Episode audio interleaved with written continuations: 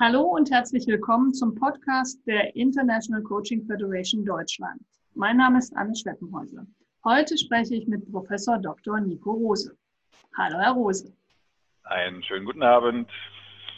Nico Rose ist promovierter Diplompsychologe, Autor der Bücher Führen mit Sinn und Arbeit besser machen, gefragter Speaker und seit 2019 Professor für Wirtschaftspsychologie an der International School of Management in Dortmund. Sie sagen über sich selber, ich habe die Seele eines Hippies. In meinen Träumen gehe ich nach San Francisco mit Blumen im Haar.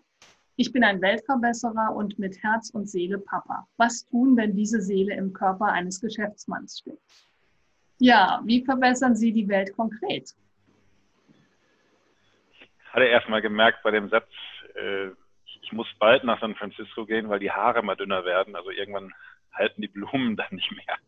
Ähm, wie mache ich die Welt besser? Mich interessiert ganz kolossal der Aspekt der Führung, also interpersonelle Führung, Führung direkt am Mann und an der Frau. Das hat mich über acht Jahre als Führungskraft in meinem letzten Job bei Bertelsmann begleitet und ist jetzt auch eines der Hauptthemen, die mich interessieren meiner Forschung.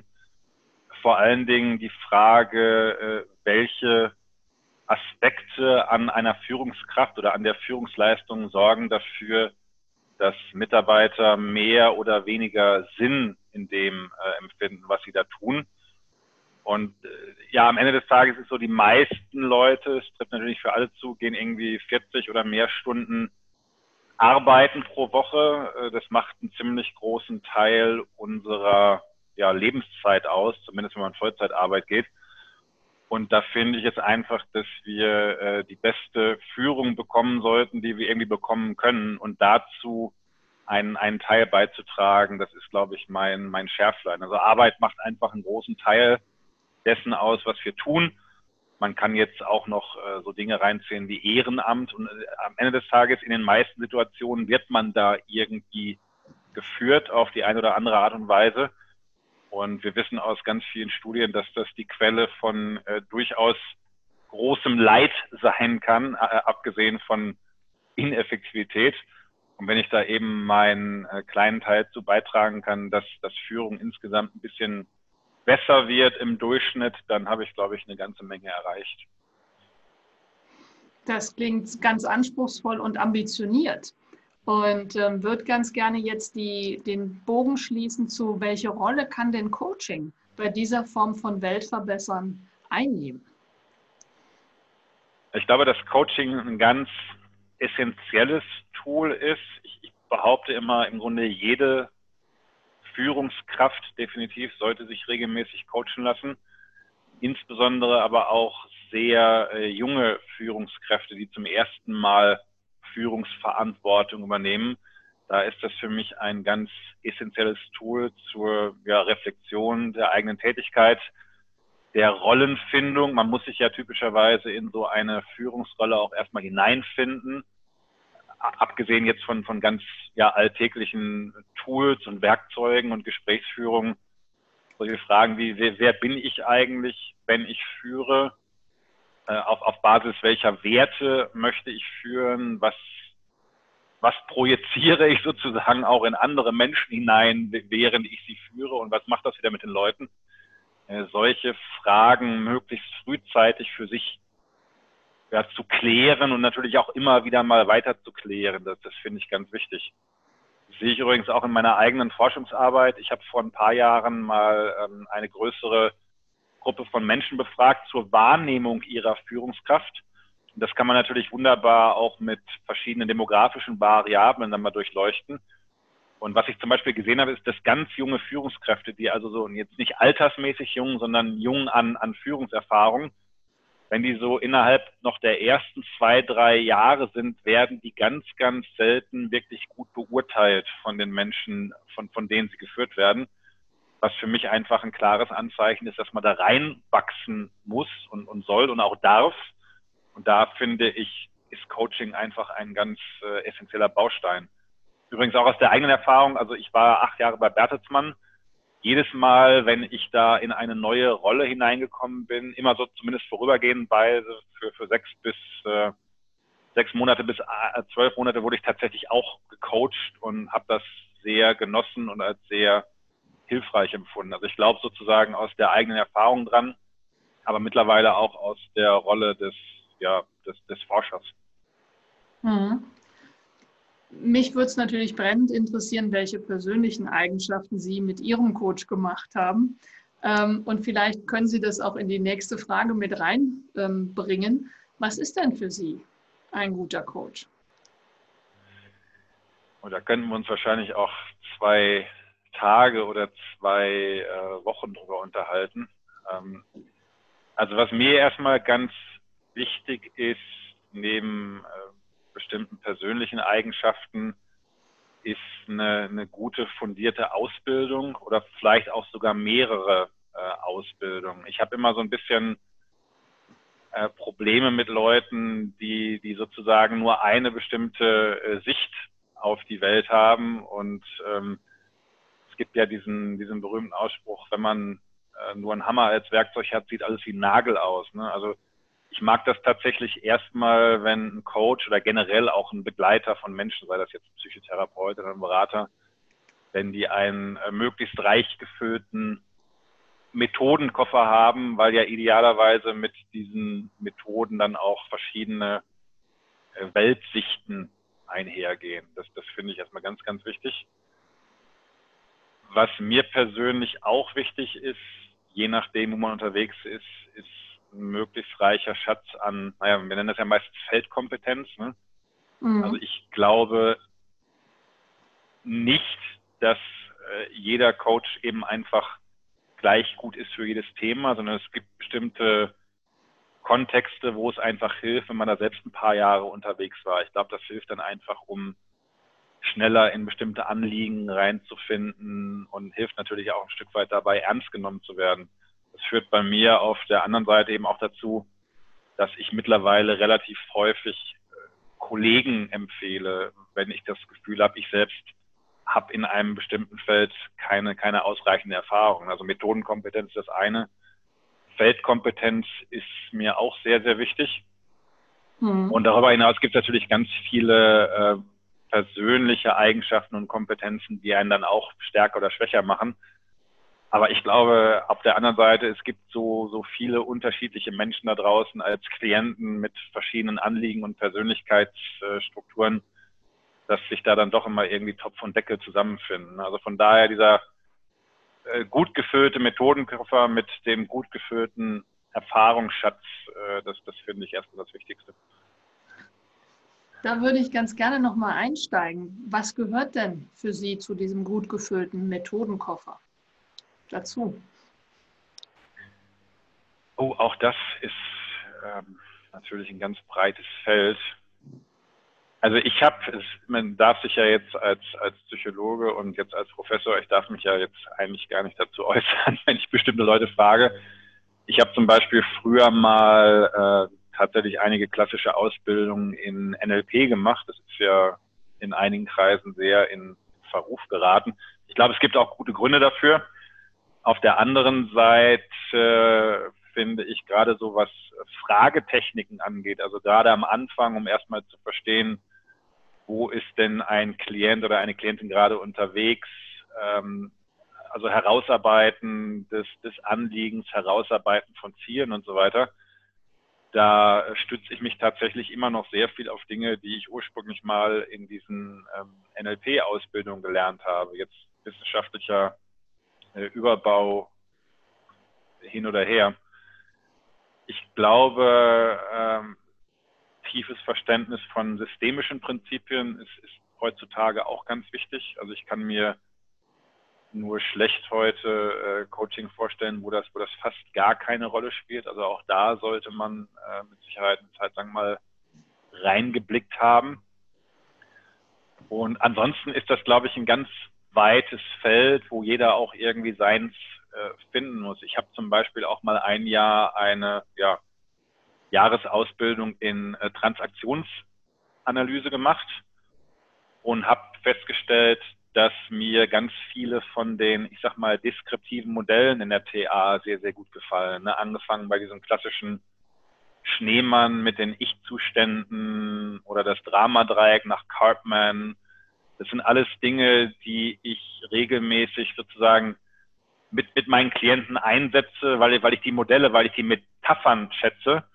Auf der anderen Seite hat mich dann damals an der TA irgendwann so ein bisschen gewurmt, dass die für mein Gefühl relativ wenig Interventionskompetenz hatten. Also ich mag die Modelle, ich mag die Metaphern, ich mag die, ich mag die Haltung, aber äh, ganz konkrete Interventionen habe ich dann doch wieder woanders gefunden. Aber so, das meine ich eben. Ne? NLP ist zum Beispiel extrem interventionslastig, hat aber, naja, je nachdem, wie man fragt, relativ wenig Überbau.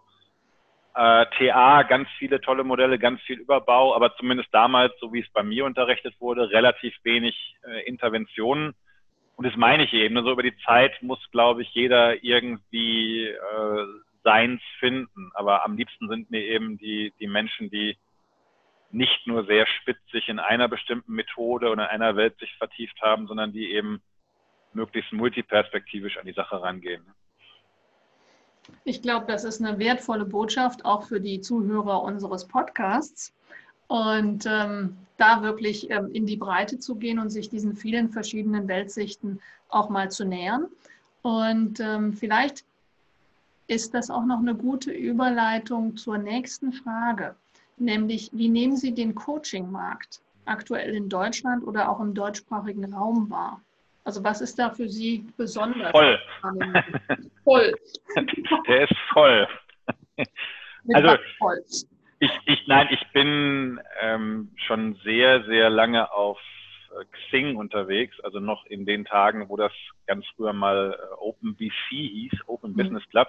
Ich mhm. glaube, die sind irgendwie im Frühjahr 2003 sind die an den Start gegangen und ich glaube, im Herbst war ich dann an Bord mhm. und sag so immer etwas spöttisch, äh, auf Xing gibt's mehr Coaches als Menschen, weil äh, gefühlt jeder Mensch da auch erstmal eine Coaching-Ausbildung. Das ist ja im Zweifel auch gar nicht tragisch, weil nicht jeder, der eine Coaching-Ausbildung macht, der zwingend auch als Coach arbeiten will. Viele machen das ja auch aufgrund der ja, eigenen persönlichen Entwicklung, Kompetenzentwicklung oder vielleicht auch um einfach was für sich selber zu tun. Von daher, das finde ich erstmal gar nicht tragisch. Mhm.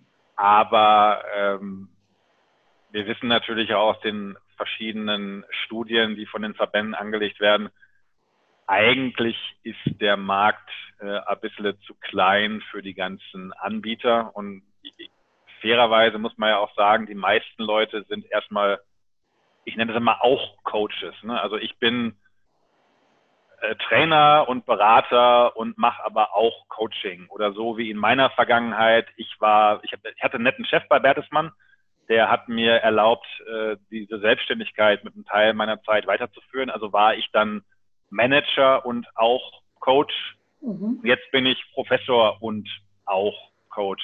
Ich kenne ganz, ganz wenige Leute, ehrlich gesagt, die nur vom Coaching an sich sozusagen ein, ein auskömmliches Leben haben. Jetzt muss man die Frage stellen, ist das überhaupt Ziel der Sache? Ist es nicht viel besser, wenn man als Coach weitgehend finanziell unabhängig ist, um eben auch Aufträge äh, ablehnen zu können? Ich finde, das hat auch einen gewissen Charme. Aber ähm, am Ende des Tages ist das, was, was Sie mit, den, mit dem Verband und natürlich auch mit anderen Verbänden tun, dieses Thema Professionalisierung, Abgrenzung, Qualitätsmanagement, das ist äh, schon ein wichtiges Anliegen, weil am Ende des Tages da, wo ein Markt keine Eintrittsbarrieren hat, wo jeder einfach anfangen kann und wo natürlich von mancher Seite auch noch das ganz große Geld äh, versprochen wird, da wird es natürlich relativ schnell voll. Das ist einfach ein äh, marktwirtschaftliches Prinzip. Und ähm, was denken Sie denn, wie die Coaches mit diesem marktwirtschaftlichen Prinzip umgehen können oder sollten? Außer dass sie Qualitätsstandards und ähm, Professionalisierung in den Vordergrund stellen. Ja gut, was da passiert, das, das kann man ja wunderbar beobachten, aber die Frage habe ich mir natürlich auch am, am Anfang vor allen Dingen gestellt, äh, wenn es einfach viele Anbieter in einem Markt gibt, dann muss ich entweder dafür sorgen, dass ich bekannter werde als andere oder dass ich mich sehr viel spitzer aufstelle und dann nur eine bestimmte Zielgruppe bediene. Und man sieht ja auch sehr schön, dass so sich in den letzten zehn Jahren, ich, nenne das immer so, ein, ein Steckgürtel um den Coaching-Markt herum gebildet hat aus äh, Coach-Beratern, vor allen Dingen Coach-Marketing-Beratern, die dann eben Coaches, Beratern und Einzelkämpfern helfen, sich professioneller darzustellen, mehr Außenwirkung zu erzielen. Und das finde ich bis zu einem äh, gewissen Punkt auch richtig. Also wie gesagt, auch ich habe ja eine gewisse Klientel, Zielgruppe, Felderfahrung und äh, bin mit Sicherheit nicht der beste Coach für, für jedermann. Auf der anderen Seite werden da natürlich auch ganz viele Dinge propagiert, die im Zweifel nicht sehr hilfreich sind, gerade wenn man noch am Anfang steht. Ne? Also zum Beispiel steht ja in diesen ganz vielen Büchern, du musst dich extrem spitz aufstellen und dann findest du genau die richtige Zielgruppe während meine Erfahrung ist, gerade am Anfang ist man erstmal froh über jeden, der bei einem an die Tür klingelt oder, oder sich über E-Mail oder was meldet. Mhm. Und äh, sich sehr spitz in einem sehr, sehr breiten, großen Markt aufzustellen, das halte ich für richtig. Sich extrem spitz aufzustellen in einem sehr kleinen Markt halte ich betriebswirtschaftlich erstmal für fragwürdig. Ne? Aber dieses Thema wahrgenommen werden ist natürlich eine große Herausforderung, weil die Leute kommen ja in der Regel nicht von selbst, wie, wie bei Psychotherapeuten, wo man eben vielleicht eine Überweisung bekommt vom Hausarzt. Das heißt, das ganze Thema äh, Pressearbeit, aber vielleicht auch sowas wie äh, Suchmaschinenoptimierung, das ist durchaus etwas, äh, womit sich jeder Coach wahrscheinlich nach und nach auseinandersetzen möchte, wenn er einigermaßen einträgliches Einkommen erzielen möchte. Also das heißt, ins Marketing sozusagen investieren im Sinne von ähm, Auffindbarkeit und im Sinne von auch sich positionieren und Ihre Empfehlung zu Beginn vielleicht etwas breiter und vielleicht auch in der, für die Zukunft dann etwas irgendwie prominenter sich positionieren. ja, also das, ja, das, das jetzt, zumindest sind das meine Erfahrungen. Wie gesagt, ich habe 2008 damit angefangen, eigentlich noch als in Anführungsstrichen relativ junger Kerl. Also ich war, glaube ich, gerade noch nicht mal 30. Ich hatte äh, nicht mal eine richtige Coaching-Praxis, sondern das war in der Zeit, wo ich noch meine Doktorarbeit geschrieben habe, so in der zweiten Hälfte. Ich hatte im Grunde so eine 30 Quadratmeter ja, Doktorandenbutze in Wiesbaden, ein großer Raum und habe dann so ein bisschen aus der Not eine Tugend gemacht. Ich habe dann erstmal einen Raumteiler gekauft, damit man nicht sofort das Bett sieht, wenn man durch die Tür kommt. War ja nur ein großer Raum. Und habe damals dann gesagt, äh, sinngemäß, it's, it's not a bug, it's a feature. Die Leute kommen also zu mir in mein Wohnzimmer. Also nenne ich das Living Room Coaching. So hieß auch meine erste Website damals. Und äh, interessanterweise hat das funktioniert. Äh, aus, aus meiner Sicht sind aber zwei Dinge, die damals geholfen haben, mich da zu etablieren. Das eine ist, ich habe tatsächlich, obwohl ich jetzt gar nicht so ein IT-Nerd bin, ich habe mir so ein, so ein, kleines Büchlein gekauft, irgendwie 120 Seiten Suchmaschinenoptimierung mhm. und habe dann einfach Zeit darin investiert, mir das beizubringen, was dazu geführt hat, dass ich zumindest unter den damaligen Verhältnissen für so Suchwörter wie Coaching Wiesbaden, Coaching Rhein-Main, Coaching Frankfurt, das hat so ein paar Monate gedauert und dann war ich da eben in, Google auf der ersten Seite. Und ich glaube, das hilft natürlich ganz extrem, um so allgemein gefunden zu werden. Und das andere, was mir damals geholfen hat und was auch immer noch geblieben ist, ich schreibe einfach sehr gerne. Das ist für mich eine, eine intrinsische Aktivität. Und immer wenn ich gerade nichts anderes zu tun habe, dann fange ich irgendwie an zu schreiben.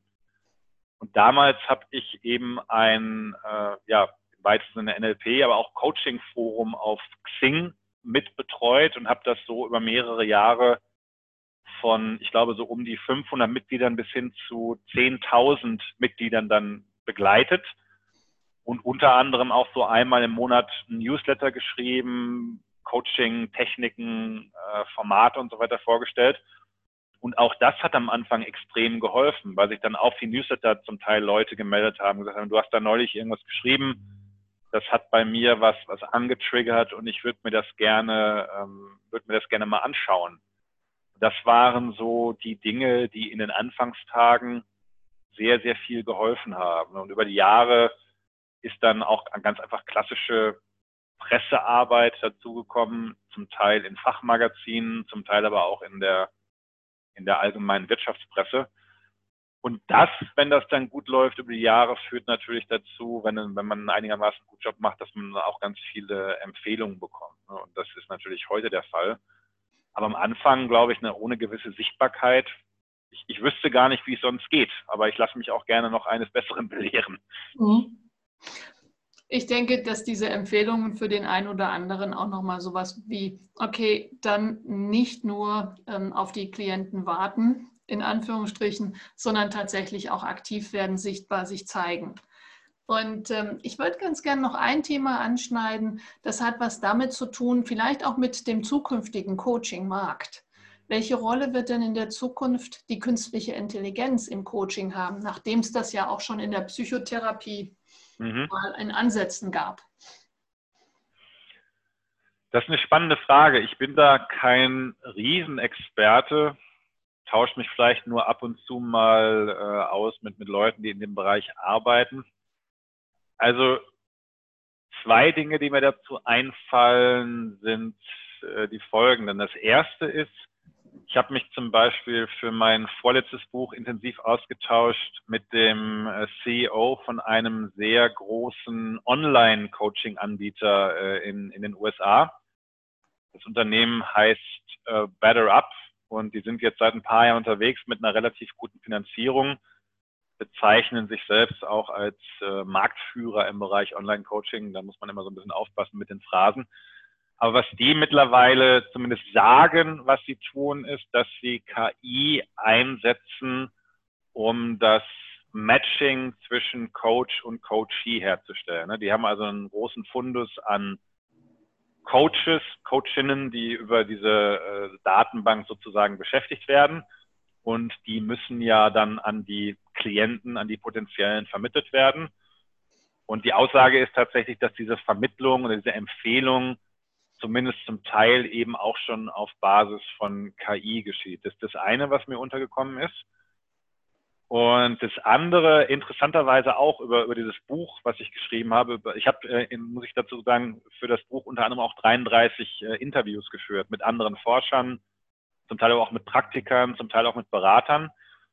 Und äh, was mir dann untergekommen ist, ist eine App, das ist jetzt nur die ich kenne, ich nehme an, da gibt es auch noch viele weitere in dem Bereich, aber die App nennt sich tatsächlich äh, Leader und äh, ist sowas wie, wie ein äh, Taschencoach für Führungskräfte. Das heißt, die App äh, lädt ein äh, jeden Tag einige Male dazu ein, äh, bestimmte Reflexionen anzunehmen dann aber auch bestimmte Eingaben zu machen. Ne, wie geht's mir gerade? Womit beschäftige ich mich gerade? Was habe ich gerade erlebt? Was könnte ich jetzt als nächstes machen? Und die App gibt dann tatsächlich ganz konkrete Vorschläge für Aktivitäten, zum Teil auch für äh, Führungsaktivitäten. Also was, was könnte ich als nächstes zum Beispiel in einem Gespräch mit, mit Mitarbeitern äh, anstellen? Und auch da wurde mir gesagt, dass da sozusagen eine äh, KI dahinter steckt, die sozusagen mitlernt. Das heißt, die zum Beispiel lernt, wann die Führungskraft äh, besonders energiegeladen ist für bestimmte Aktivitäten, wann sie vielleicht eher äh, nicht energiegeladen ist und dann vielleicht auch eher mal Einzelarbeit machen sollte, um ein bisschen runterzukommen. Das heißt, die, die KI lernt sozusagen im Hintergrund mit, ähm, die Führungskraft selbst so ein bisschen zu steuern, beziehungsweise eben auch Selbststeuerung vorzunehmen mit Hilfe dieser App. Und äh, auch das ist natürlich eine Art von, äh, von Coaching, auch wenn es nicht das ganz klassische Coaching so im normalen Einzelsetting betrifft. Aber das sind einfach zwei Dinge, die ich, die ich beobachtet habe, die ich spannend finde. Ansonsten würde ich mich fairerweise jetzt zu sehr aus dem Fenster lehnen, weil das nicht meine Expertise ist. Ja, dann ähm, vielleicht können Sie uns noch verraten, was der Titel Ihres Vortrags auf dem Coaching-Tag 2020 der ICF im November sein wird, um unsere Zuhörerinnen etwas neugieriger zu machen. Da erwischen Sie mich komplett auf dem falschen Fuß, weil das noch so weit weg ist. Äh, ich weiß, dass ich irgendwann mal einen Vorschlag gemacht habe, den müsste ich jetzt aber auch tatsächlich ergoogeln, weil ich diesen Vorschlag, glaube ich, schon wieder vor sechs Wochen gemacht habe. Ich kann das jetzt tun, aber ich weiß es gerade nicht. Es tut mir leid. Ähm, dann ähm, werde ich einfach mit meiner Kollegin Frau Klinke nochmal sprechen und ja. äh, wir werden das dann irgendwie ergänzen.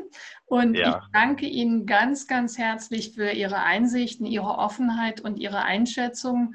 Und wenn unsere Zuhörerinnen und Zuhörer mehr über Sie erfahren und Ihre Arbeit erfahren möchten, finden Sie das unter www.nicorose.de. Vielen, vielen Dank. Sehr, sehr gerne. Hat Spaß gemacht.